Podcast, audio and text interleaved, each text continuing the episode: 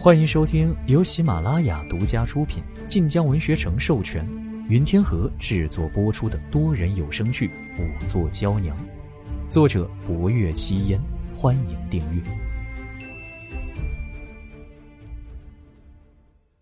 第五十六集。贺成听着都有些惊讶，不若由次次办完案子就回青山县。在青州城内，只怕救人的府衙众人了。这时，那小厮又道：“是个瘸子。”这话一落，不若幽神色微变。义父来了。贺成一惊：“啊，你义父不是重病吗？”不若幽有些着急：“不知因何来此，大人，民女先去见义父。”贺成急忙摆了摆手。又交代那小厮对薄若幽之义父不可怠慢，这才看着他快步离去了。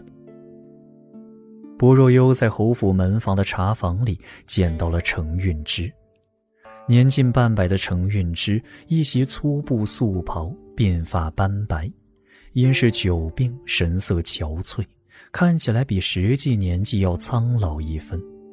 再加上他拄着拐杖，整个人就更显得有些落魄。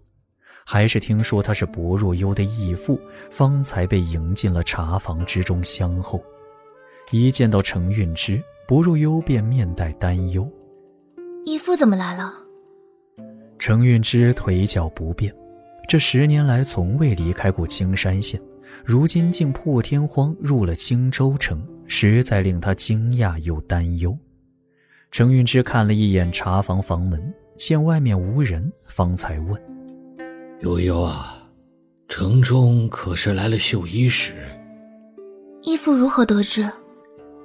县里有人看到了，以为是了不得的大人物。回去之后说起啊，听他说了之后，我才知道。义父只凭听说便知来的是绣衣使。”程运之摆了摆手。这不重要，我只问你，案子可破了？薄若幽点了点头。嗯，就在半个时辰之前，凶手已拿住了。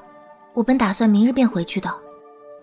绣衣使如今为武昭侯所掌，既能带着绣衣使出行，来的可是武昭侯啊。薄若幽应是。程运之便陷入了沉思，不若幽一时拿不准程运之是何意，便试探道：“义父是何意？”程运之抬起头来，略显浑浊的眸子一眨不眨的看着薄若幽。这么多年了，我们也该回去了。客院里，霍威楼又拿起洛州这些日子送来的公文看。他面沉如水，福公公足足等了一炷香的功夫，才上前轻声问：“侯爷，洛州出事了？”火威楼啪的一声，将公文不轻不重的摔在了桌案之上。福公公看得眉心一跳，一边咕哝着，一边去拿那公文看。不就是被薄姑娘婉拒了吗？虽是头一回。也不必这般生。什么？好端端的人竟然死了？霍威楼只当没听见福公公的咕哝。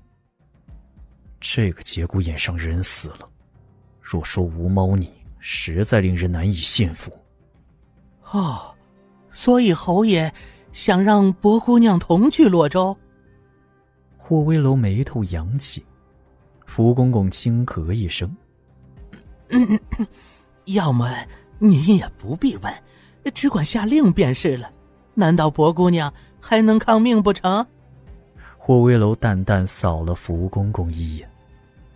嘿嘿，其实啊，明家大公子已经在路上了，侯爷不必非要让薄姑娘去洛州。霍威楼收回视线，神色仍是喜怒难辨。福公公只觉有些好笑。从前也不是没有在别处办差，又遇见可用之才，却没能将其收服的，倒也不见霍威楼多么在意。可今日他诸多情绪却有些外露了。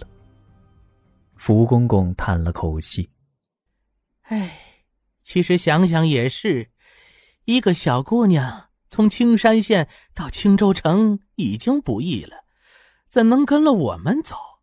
您带着都是些成年男子，一个个凶神恶煞的。”若有谁敢一个人跟着咱们走，要么是吃了雄心豹子胆，要么呀就是对您武昭侯有所图谋。侯爷，薄姑娘求见。福公公的话还没说完，一绣衣使已在外通禀。福公公惊讶：“啊，怎么这么快又回来了？”霍威楼摩挲着手上的黑玉扳指，顿了顿，才道：“让他进来。”很快，薄若幽纤柔的身影又出现在了门口。走的时候避之不及，来的时候却是慢慢吞吞。他一边走一边面带几分犹豫，似乎此来是被人在背后推着的。拜见侯爷。先行了礼，薄若幽垂着眸子，有些不知如何开口。霍威楼沉眸睨着他，却也不问。薄若幽抿了抿唇角。硬着头皮道：“侯爷，民女可去别处做仵作，请侯爷吩咐。”福公公忍不住笑出声来：“哎呦，薄姑娘怎么改了心意呀？”薄若幽此刻也觉面热，然而他接下来的话却更叫人意外。他沉着声音道：“因为，因为民女有求于侯爷。”霍威楼似笑非笑的看着薄若幽恭顺乖觉的样子，淡淡一审，前一刻还颇有骨气，此刻却又自己送上门来。当他此处想来便来，想走就走。所求为何？薄若幽犹豫了一瞬，民女不敢妄求，更不知侯爷吩咐为何。若差事令侯爷满意，民女才敢求侯爷。福公公看看霍威楼，再看看薄若幽，正以为走了又回来的薄若幽要吃些苦头之时，霍威楼却忽然开口：“明日启程去往洛州，有一桩十年前的陈年旧案要你验偿。”薄若幽拢在袖中的粉拳一攥，应声道：“是，迷女定尽心尽力。”霍威楼似乎根本不想和他多说一句。眉间有些不耐的摆手，退下吧。薄若幽松了口气，没想到此来倒也还算轻松。他刚走出屋子，霍威楼神色微肃。去查一查，看他刚才出去都与谁言谈了。福公公也觉颇为诧异，不若幽并非是个善变的性子，这片刻之间心念大变，很有些诡异。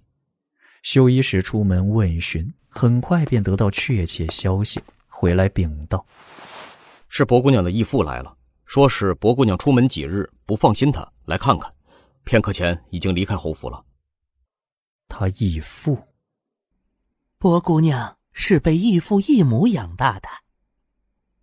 霍威楼指节下意识在椅壁之上轻敲，某刻一顿，去查他义父是谁。再查查他之身世，既要用他几日，总不能来路不明。让京城送来的东西，转道送去洛州。福公公明白这些，自去吩咐。贺成得知薄若幽竟要随霍威楼去洛州查案，已是第二日清晨。审了一夜嫌犯的他，眼下青黑，满面油光。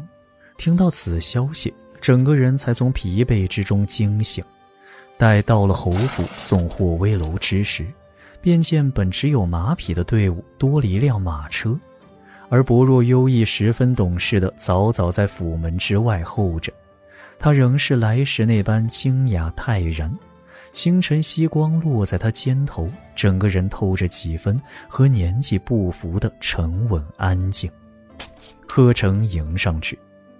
啊，小伯，你要随侯爷去洛州。不若幽扶了扶身。是，此番去后，民女多半不再回青州了。这几年多谢大人照拂了。